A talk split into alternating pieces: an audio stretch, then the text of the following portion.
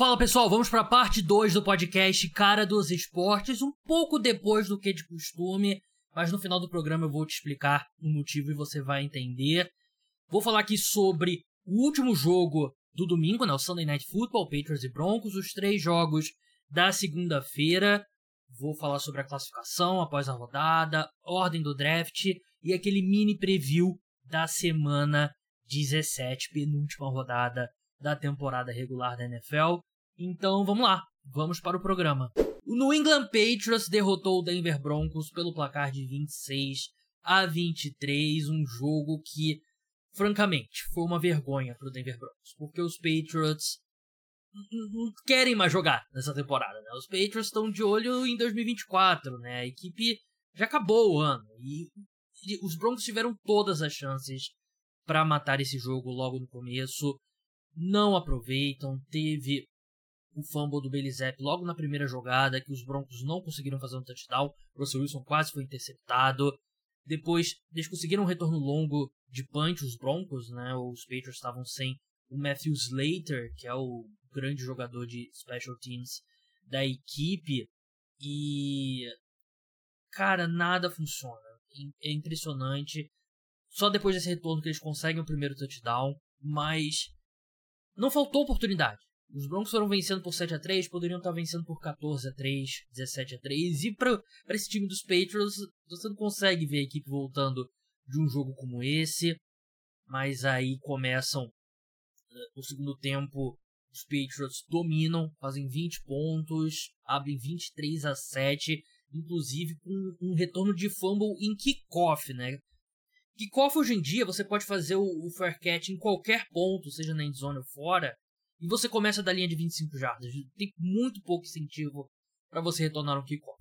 O, o Marvin Mims tentou retornar, sofreu um fumble, os Patriots recuperaram e fizeram um touchdown que aí já tava com um cara de desastre. Os Broncos conseguiram voltar no, no último quarto, né? Pra surpresa geral, né? Eu achei, naquele momento eu achei que o time tinha morrido já. Eles fazem dois touchdowns, convertem duas conversões de dois pontos, empatam o jogo 23 a 23, chegaram até a chance de tentar chutar um field goal para vencer o jogo em tempo regulamentar, não conseguiram, e foram os Patriots que conseguiram avançar 43 jardas e o Chad Highland tem sido péssimo, tem feito uma péssima temporada como kicker, acertou o chute de 56 jardas, que dá a vitória para o New England Patriots. Isso diz mais sobre o, o, o colapso do Denver Broncos. Né? O time que chegou a vencer cinco partidas consecutivas, aí perde para o Houston Texans, aí vence os Chargers bem sem o Justin Herbert, é atropelado pelo, pelo Detroit Lions e agora perde para o New England Patriots, fim da temporada. Russell Wilson, no segundo tempo eu achei que ele jogou bem, mas é, é muito. Não é nem sombra do que o Russell Wilson foi um, foi um dia, né? E aí, esse contrato dele é muito ruim. Eu não. Acho que o complicado aqui é que ele jogou bem o suficiente para criar uma dúvida se ele volta ou não para a próxima temporada, né? E meu palpite hoje seria que ele voltaria, mas eu não tenho nenhuma convicção quanto a isso. Só que com essa versão do Russell Wilson atual você não vai muito longe. Você não, não vai muito longe. A defesa jogou mal, a defesa que vinha melhorando. Pô, você cedeu 26 pontos pro. Tudo bem. Cedeu 17 pontos pro, 18 pontos pros Patriots, né? Porque. Não, 19. Difícil fazer conta depois do Natal. 19 pontos pros Patriots, porque um foi touchdown ali no, no retorno do fumble no kickoff, mas defesa sendo queimada pelo Davante Parker, pelo Demario Douglas, a gente viu o Jalen Rago com recepção, a gente viu o Ezekiel Elliott receber passe para touchdown, então é longe do ideal e é meio que confirma o que a gente esperava desse time do, do Denver Broncos. Uh, no geral, acaba ficando o que a gente esperava, né? Aquela sequência de vitórias que realmente foi acima do, do esperado. E também não foi como se eles tivessem derrotado pesos pesados. Tudo bem, teve a vitória contra os Chiefs, contra os Bills. Mas derrotaram Packers, Vikings, que é um time mediano, sem Kirk Cousins. E os Browns, que é um bom time. Então também não foi uma sequência tão enganosa, não. Realmente é um time que voltou a cair de nível. É, sobre os Patriots, derruba a equipe no draft, né? A equipe perde uma posição, tem a mesma campanha que o Washington Commanders, só que o Commanders tem um critério de desempate por ter enfrentado um calendário um pouco mais fácil, né? E 0,2% mais fácil. Então hoje os Patriots teriam a escolha 4 e o Commanders a 3. E é péssimo pro Patriots porque o Commanders também precisa de quarterback. Né? E aí o que, que o Cardinals vai fazer agora que eles estão na segunda escolha geral? Vão selecionar o Drake May ou vão selecionar o Marvin Harrison, continuar construindo ao redor do Kyler Murray? Será que essa troca vai, essa essa escolha vai estar disponível no mercado? Então, dá um ingrediente extra para esse draft, uma vitória que não ajuda muito no England Patriots. O Kansas City Chiefs foi derrotado pelo Las Vegas Raiders pelo placar de 20 a 14, um jogo completamente maluco. O time que venceu, o quarterback passou para 62 jardas. Me lembra aquele histórico jogo que os Chiefs perderam para o Indianapolis Colts na temporada passada, se eu não me engano. O problema é que esse tipo de jogo está acontecendo com muita frequência pro Kansas City Chiefs, né? Um jogo que a equipe, o ataque começou muito mal e ainda assim conseguiu um touchdown no segundo quarto para sair na frente ali, voltar à frente, né? 7 a 3. E aí a equipe tem uma pick six lançada pelo Lamar e um fumble retornado para touchdown, uma jogada em que era um snap direto para Isaiah Pacheco para ele dar o handoff para Mahomes. Claramente ali o Andy Reid tentando tentando inventar. Tentando inventar a roda. Eu falei sobre isso no Twitter. É... O Andy Reid é um gênio, um dos maiores, um top 5 treinador da história da NFL. Mas tem uma falha nele, é que os times dele com alguma frequência descem para o nível das equipes que eles estão enfrentando, né? E ele se você vê o plano de jogo do, dos Chiefs para um jogo importante ou um jogo contra um rival teoricamente inferior, a diferença é bem grande. E foi isso que aconteceu nesse na segunda-feira. Eu achei que a defesa jogou bem, mas foi colocado num buraco muito grande, né? Foram dois touchdowns cedidos pelo ataque. E o ataque dos Raiders não precisou fazer muito. O que eles fizeram e fizeram bem foi correr com a bola, né? Foram 145 jardas do Zarmir White, que se você não conhecia antes de ontem, tem problema, é, não é muito famoso mesmo. E a equipe controlou ali, conseguiu. Sim, vou dizer que ah, foi um jogo de posse de bola que eles controlaram. Não. Ele, eles até conseguiram ter alguma posse de bola, moveram ali, por exemplo, no final do jogo, conseguiram alguns first downs para para sacramentar a vitória, mas não foi um jogo o, ata o ataque dos Raiders fez muito pouco, teve 200 jardas.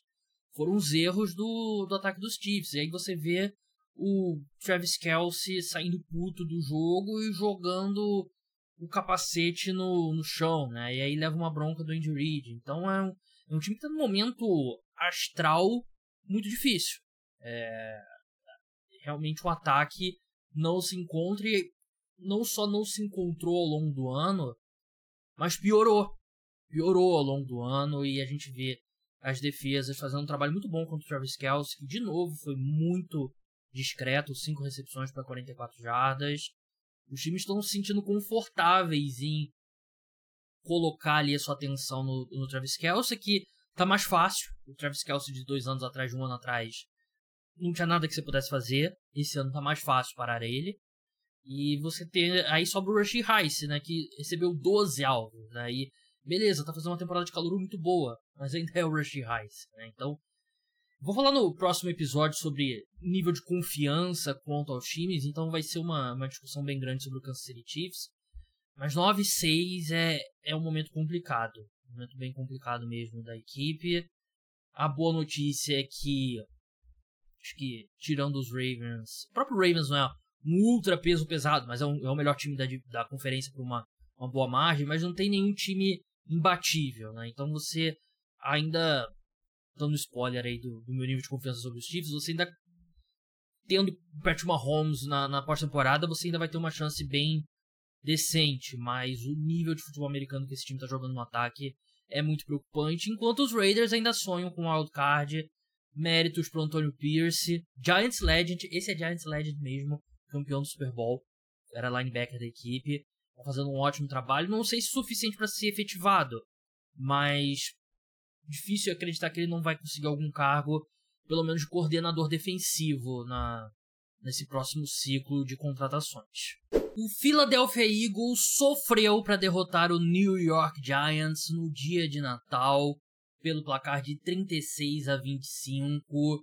É um, momento, é um jogo que diz muito mais negativamente sobre os Eagles do que positivamente sobre os Giants. Tudo bem, os Giants melhoraram, não são o mesmo desastre do início da temporada, mas ainda assim, só sangue para derrotar esse time. Depois de você ter perdido para os Seahawks, ter sido atropelado pelos Cowboys atropelado pelos 49ers, é mais um sinal do momento negativo que vive o, o Philadelphia Eagles, que começou bem o jogo, né? Parecia que ia vencer com alguma tranquilidade, foi pro intervalo vencendo quanto? 20 a 3, mas aí começa sofre fumble, o, os Giants fazem touchdown, aí depois tem pick six, e aí quando você vê o jogo tá 20 a 18. E aí no final o, os Giants podiam ter empatado com um touchdown e uma conversão de dois pontos, né? O Tyrod Taylor acaba lançando uma interceptação no fim, ali é um, basicamente um Hail Mary bate modo desespero ali, mas é um time que foi como eu falei no, no episódio do meio da última semana, né, sobre os problemas dos Eagles.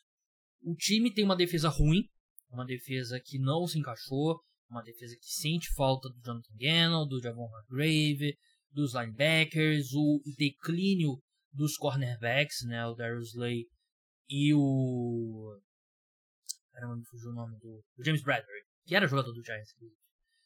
E aí, o que acontece ao longo do ano? A defesa continua péssima, né? E você tem tenta Matt Patricia para ser o cara que chama jogadas e tal.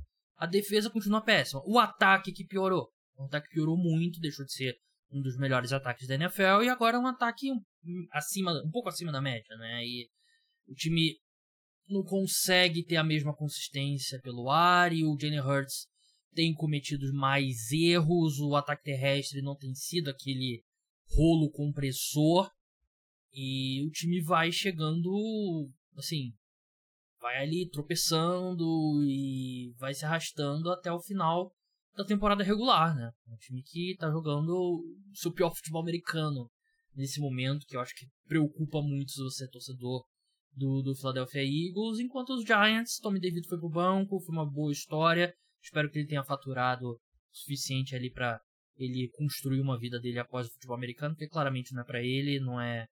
Talvez ele tenha alguma uns dois anos, três anos como reserva, mas imagino que não vai ser muito mais do que isso. O Tarot Taylor entrou, é um quarterback mais capaz, mas ainda assim um quarterback ruim. E enfim, a longo prazo essa derrota é muito melhor para os Giants do que tivesse vencido esse jogo. O Baltimore Ravens dominou o San Francisco 49ers em São Francisco venceu pelo placar de 33 a 19, um jogo que teve um colapso do Brock Purdy, lançou quatro interceptações, poderiam ter sido cinco, se machucou no final, Sendarnold entrou e lançou mais uma interceptação, um jogo que tudo deu errado para o ataque dos 49ers, por uma grande atuação da defesa do Baltimore Ravens. Mike McDonald, anote esse nome, ele vai se tornar head coach em algum lugar na próxima temporada. Eu não sou fã de contratar head coach defensivo, porque pelos aqueles motivos que eu sempre explico, né? O ataque importa mais o que você faz no ataque do que na defesa. E se você for um grande coordenador defensivo e encontra um grande assistente de ataque, ele vai ser contratado rapidamente para ser head coach em algum outro lugar. E aí você fica numa dependência muito grande de manter esse fluxo de coordenadores ofensivos, né? Então eu tenho um pé atrás com a contratação desse tipo de cara, mas o que o Mike McDonald está fazendo esse ano é, é fantástico porque você vê que é uma defesa que ganha muito no esquema, né? É um esquema muito sofisticado. Confundiu bastante o Brock Purdy nesse, nesse jogo, né? A primeira interceptação dele na red zone, claramente ele foi confundido pela cobertura do Baltimore Ravens. Ele não esperava o Kyle Hamilton é, na marcação na zona que ele estava. E o Kyle Hamilton conseguiu a primeira de duas interceptações dele. Kyle Hamilton, ano fantástico, era um cara que todo mundo gostava no draft, caiu mais do que deveria e está se tornando um grande jogador. Ele está jogando um papel um pouco diferente. esse ano, né? Ele tá sendo. Ele me lembra um pouco, o pessoal mais velho, aqueles anos do. do Tyron Matthew no Arizona Cardinals e depois no Kansas City Chiefs, né? Um defensive back que joga, é um safety, mas joga também às vezes no, de nickel, se alinha em todo lugar.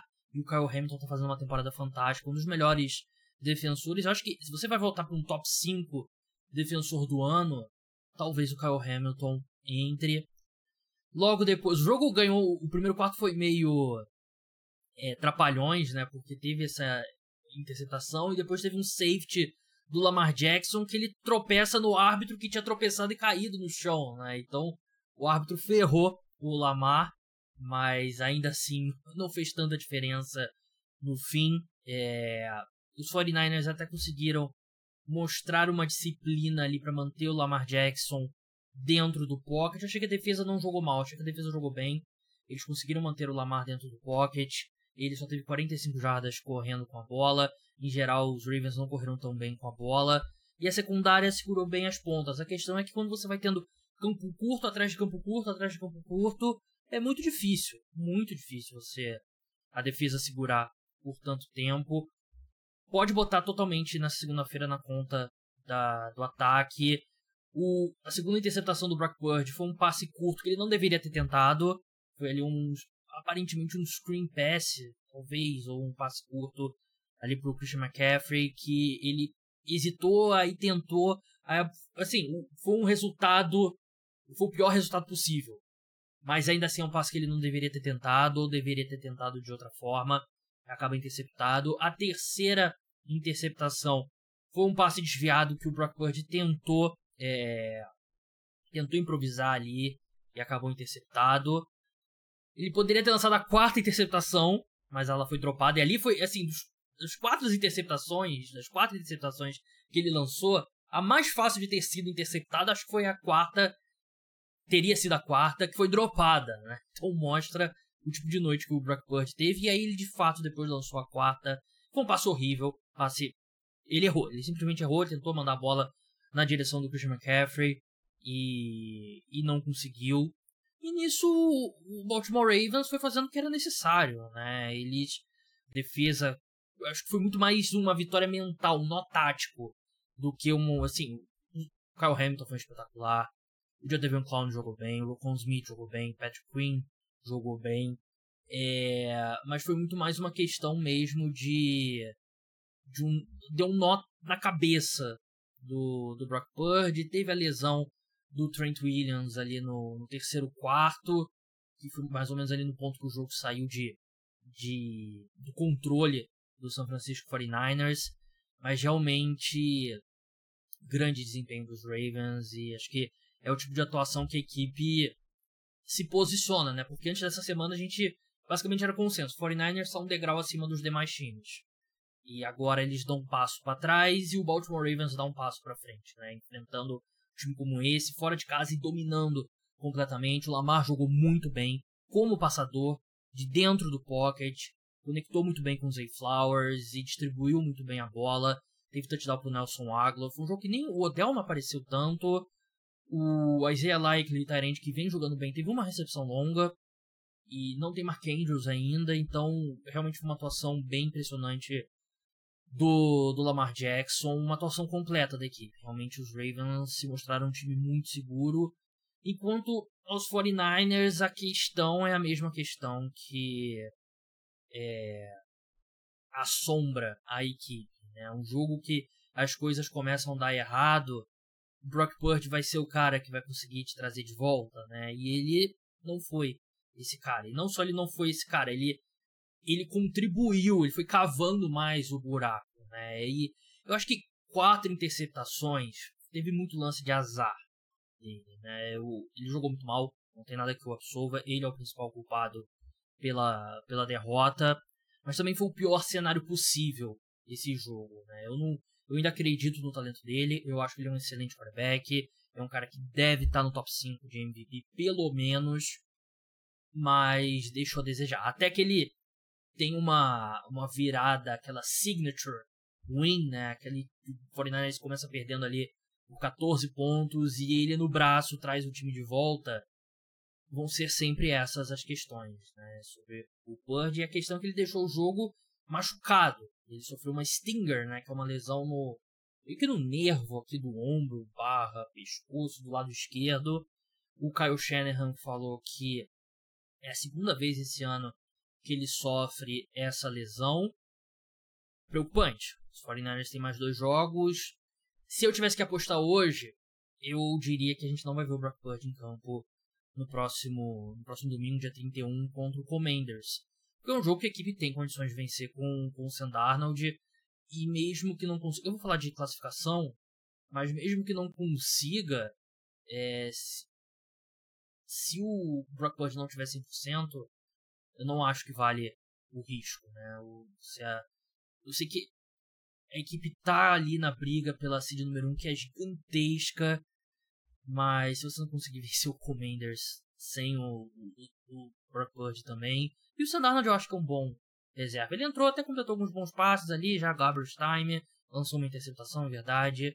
Mas eu, eu esperaria que os 49ers é, vão mostrar uma abundância de cautela com, com o Brock Purdy. Enquanto o Baltimore Ravens agora coloca uma vitória de vantagem na, na briga ali pela seed número 1 e tem basicamente a final ali pela disputa, que é o jogo contra o Miami Dolphins no próximo domingo. Vai ser um grande jogo, bem ansioso para essa partida. É, grande vitória, grande vitória mesmo do Baltimore Ravens. Vamos passar para a classificação agora?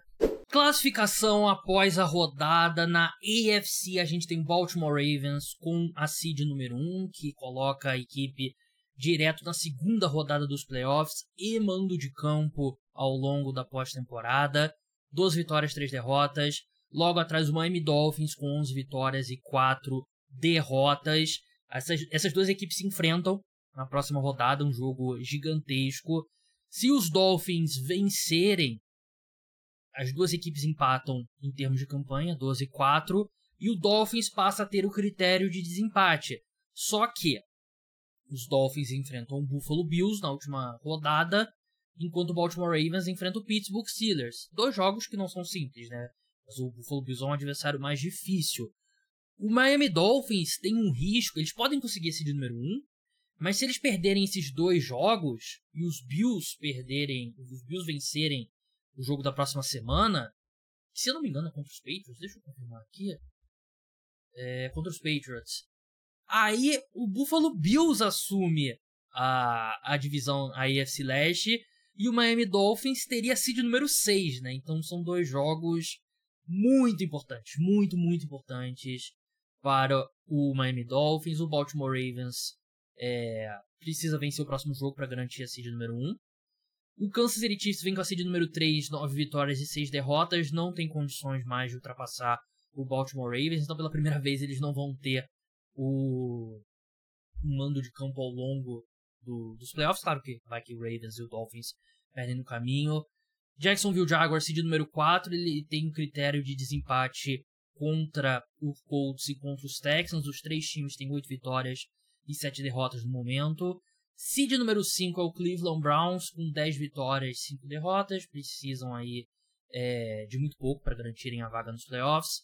Seed número 6, o, o Buffalo Bills, 9 e 6.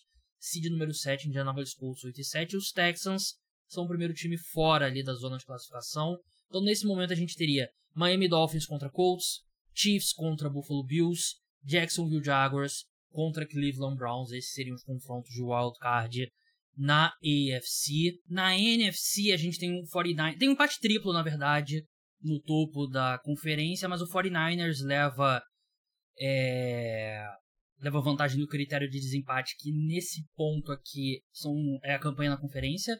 O 49ers tem uma campanha melhor na conferência. 49ers 11-4, Eagles número 2, 11-4 também, e Lions número 3, 11-4 também. O Lions leva desvantagem no critério de desempate contra os Eagles, porque os Eagles têm uma, um calendário mais difícil até agora. Seed número 4, Tampa Bay Buccaneers, né, como o líder da NFC Sul. Seed número 5, Dallas Cowboys, 10 e 5, tá uma vitória atrás do, do Philadelphia Eagles. Los Angeles Rams 8 e 7, Seattle Seahawks 8 e 7. Logo abaixo a gente tem Minnesota Vikings 7 e 8, Falcons 7 e 8, Packers 7 e 8, Saints 7 e 8, Bears 6 e 9, que é o único time, é o último time vivo matematicamente, mas é uma probabilidade muito baixa. E aí Giants, Commanders, Cardinals e Panthers todos eliminados. Então hoje a gente teria 49ers folgando no wild card, Eagles recebendo os Seahawks, Lions recebendo os Rams, Bucks recebendo o Dallas Cowboys. E aí a gente vai ter uma disputa. Eu acredito que vai ser entre Vikings e Seahawks pela, pela última vaga, mas matematicamente Vikings, Falcons, Packers e Saints têm condições de conseguir essa vaga, assim como o Falcons e o Saints ainda sonham com a NFC Sul, né? Uma vitória atrás do Tampa Bay Buccaneers. Deixa eu ver o calendário do Bucks, que tem confronto direto. Tem um jogo contra o Saints, que é importante, e tem um jogo contra o Carolina Panthers na última rodada. O Buccaneers é, é, é o time que eu tô torcendo para entrar, porque acho que é o que joga o melhor futebol americano entre essas duas equipes. Então essa é a classificação de momento. A ordem no draft nesse momento é a seguinte: a gente tem ainda o Bears com a escolha dos Panthers na número 1, os Cardinals assumem de novo a escolha número 2 e o Kyler Murray, a batata dele, volta a assar. Washington Commanders 3, um, um grande, grande avanço para a equipe que é, vai depender do Cardinals, né? O Cardinals vai no quarterback, vai no Marvin Harrison. O Washington de repente pode subir trocar com Cardinals para os Patriots não subirem, trocarem com os Cardinals, né? Então deu uma, deu uma embolada ali. Patriots escolha número 4. Aí os dois 4 e 11, né? Commanders 4 e 11, Patriots 4 e 11. O Commanders tem um, leva vantagem no critério de desempate, que é força de calendário. Giants volta para top 5, né? Tem agora 5 vitórias e 10 derrotas, está na frente dos Chargers e dos Titans, que também estão 5 e 10. Bears caíram para a oitava escolha, a própria escolha deles, né? 6 e 9. Jets, nona escolha, 6 e 9. Falcons, décima escolha, 7 e 8. Essa seria a ordem do draft nesse momento. Mini preview da semana 17, penúltima rodada da temporada da NFL, temporada regular. A gente vai ter jogo na quinta, sábado e domingo. Não sei se eu falei que teria jogo na segunda-feira, se eu falei, me desculpe, não vai ter. É, vai ser semifinais as semifinais do futebol americano universitário. Na quinta-feira, Thursday Night Football, último Thursday Night Football do ano, New York Jets contra Cleveland Browns em Cleveland. Os Browns são favoritos por 7 pontos. Eu sinto que deveria ser mais, eu gosto desse Browns menos 7. Iria aqui com eles. É, no sábado, grande jogo, Detroit Lions contra Dallas Cowboys em Dallas.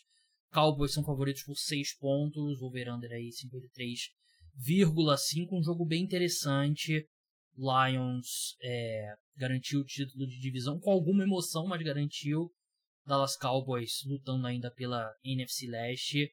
Eu iria de Cowboys aqui, mas eu acho que 6 pontos é muito ponto. Talvez eu combinaria a vitória dos Cowboys direta, né, sem o handicap, com alguma outra coisa. É, no domingo temos. Vamos passar pelos jogos principais, né? Vai ter o preview da rodada ainda. Completo. Um grande jogo. Não tem como não ser Miami Dolphins contra Baltimore Ravens. Uma pena que não vai ser o jogo de prime time. O jogo de prime time vai ser Packers e Vikings. Miami Dolphins contra Baltimore Ravens. Em Baltimore, Ravens são favoritos por 3 pontos. Vocês sabem quanto que eu gosto desse time do, do Miami Dolphins. Eu vou de Miami Dolphins aqui. Miami Dolphins mais 3, Miami Dolphins vitória direta. Eu acho que é uma defesa que está evoluindo muito a cada semana. E eu acredito que eles têm condições de fazer um bom trabalho, como a defesa dos 49ers fez contra o ataque dos Ravens. E eu não acho que vai ter esse desempenho terrível. Tu não vai lançar quatro interceptações, né? Posso ter batendo madeira aqui, posso ter zicado. Mas eu acho que os Dolphins têm condições de vencer os Ravens e sair desse domingo com a seed número 1. É, vamos ver aqui os jogos importantes tem vários jogos que um time tá jogando, outro time não tá jogando por muito, tipo Buffalo Bills e Patriots. Bills são favoritos por 12 pontos. É difícil confiar nos Bills, né, depois da, do sábado, mas acho que eles vencem com tranquilidade. Saints e Bucks é um jogo bem importante, Bucks favoritos por 3 pontos. É a última chance do Saints, né? A última chance do Saints de sonhar com a divisão. E o Buccaneers, que assim, é um time que tem jogado melhor, mas eu não boto minha mão no fogo, né, pra esse time vencer um jogo que eles deveriam vencer. Dito isso, meu palpite seria Tampa Bay Buccaneers. Então é isso, pessoal. Me desculpe pela parte 2 atrasada. Tô terminando de gravar aqui é, meio-dia. Minha energia elétrica acabou a luz aqui em casa no início de Chiefs e Raiders. Eu assisti no meu notebook, acabei com a minha franquia de internet e com a bateria do meu notebook. Aí eu não pude ver mais nada. E a energia voltou o quê? 10 horas da manhã. Então eu fiquei aqui 18 horas sem luz. Foi um inferno, muito quente aqui no Rio. Corri uma brisa de noite. Tava quente de noite, de madrugada. Dormi muito pouco. E aí voltou a luz. Eu fui assistir o 49ers e o, o Ravens. Assisti o Giants e Eagles. E o condensado, né? Pra poder gravar o podcast. Então por isso que o episódio foi postado mais tarde. Então foi fora do meu alcance. Então é isso, pessoal. O podcast volta já nessa terça-feira. Vai ter episódio de NBA, vai ter episódio de NFL. Madrugada de terça, terça para quarta, quando você acordar na quarta-feira vai estar disponível. Então, até ah, tem um pequeno detalhe, né? Tem um detalhe dessa minha minha saga sem luz. Veio uma um carro da Light, né, que é a concessionária de, de energia elétrica aqui do Rio veio aqui umas 9 horas da noite e não conseguiu consertar nada, né? E era um negócio escroto, porque metade da rua para cima tinha luz, metade da rua para baixo não tinha. E olhava do outro lado da avenida, né, que na rua transversal na avenida, tinha luz do outro lado. Aí, era basicamente seis casas que estavam sem luz e uma delas era a minha. Aí, beleza, veio o carro, não resolveu. Aí veio outro carro, tipo, 11 horas da noite, não resolveu também. Aí veio outro carro, chegou aqui umas 8 horas da manhã, por aí. E tava lá, trabalhando, né, e tal, não sei o que. Aí vem um cara da Light e toca a campainha. Aí eu, pô, o cara vai dar uma satisfação, né? Vai explicar o que tá acontecendo e tal. Não, era o cara com a maquininha para medir a light, para medir a conta, né? O medidor. E que ele já imprime a conta na hora, né? Então luz não tinha, conta chegou. Mas luz não tinha, muito irônico. Mas enfim, podcast Cara dos Esportes volta amanhã e com episódio ao longo da semana. Até a próxima, tchau!